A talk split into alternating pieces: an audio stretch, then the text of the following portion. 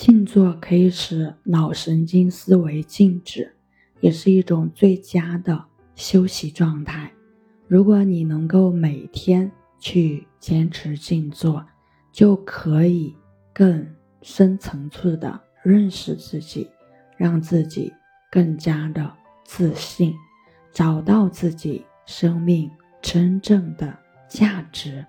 对往后的生活会有不可思议的注意。换句话来讲，静坐是你与内在的自己交朋友，使你最终走向完美。逐渐的，当你更能掌握内在心灵世界，你的生命已在潜移默化的开展，渐次绽放光明。静坐它不只是宗教行为。它有一门数千年历史以上的心灵科学，对初学者而言，一百天为基础。如果能严格的每天定时的定量的去静坐，绝无没有收益的道理。人们不让自己束缚于外在有限的事物，你就可以去通过静坐探索自己内在。无限的宝藏，让心灵扩展，包容万物。儒家有说：知止而后有定，定而后能静，静而后能安，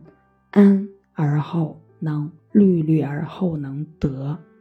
佛家有说：由戒生定，由定发慧。当静坐达到入静状态，不仅主观上感受到那些极其舒适的心理效应，身体上也会出现很多客观变化，产生良好的生理效应。这些客观变化表现在全身的各个系统里。我们先说神经系统。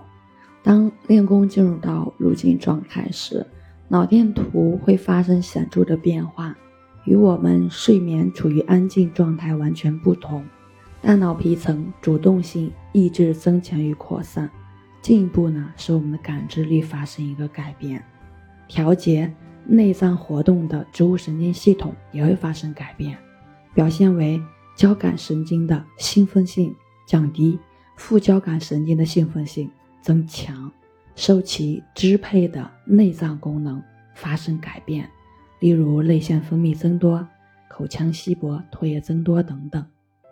第二个就是我们的循环系统，在入静的状态之下，我们可以检测到自己的心率减慢，血压呢降低，周身的微循环有所改善。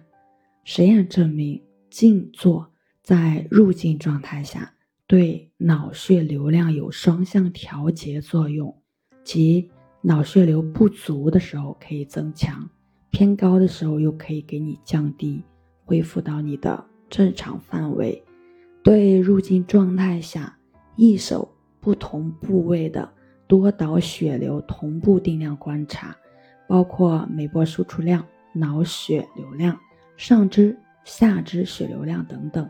发现通过一手呢，可以直接去影响到血液的循环，完成血流量的重新再次分配。第三个就是说，我们的呼吸系统，在入静的状态下，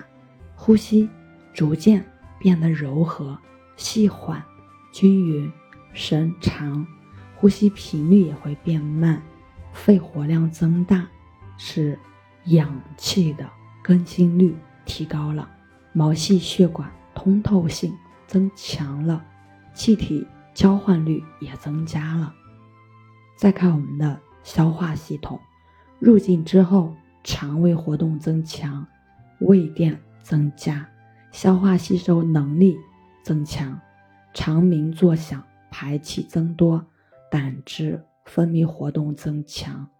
内分泌系统呢，在入境状态下，对内分泌系统的影响是多方面的，可以使血浆核苷酸水平发生变化。同时还可以纠正性激素的异常，为我们静坐、炼精、化气、培本补肾提供佐证。对于免疫系统来说，入境之后，嗜酸性白细胞增加，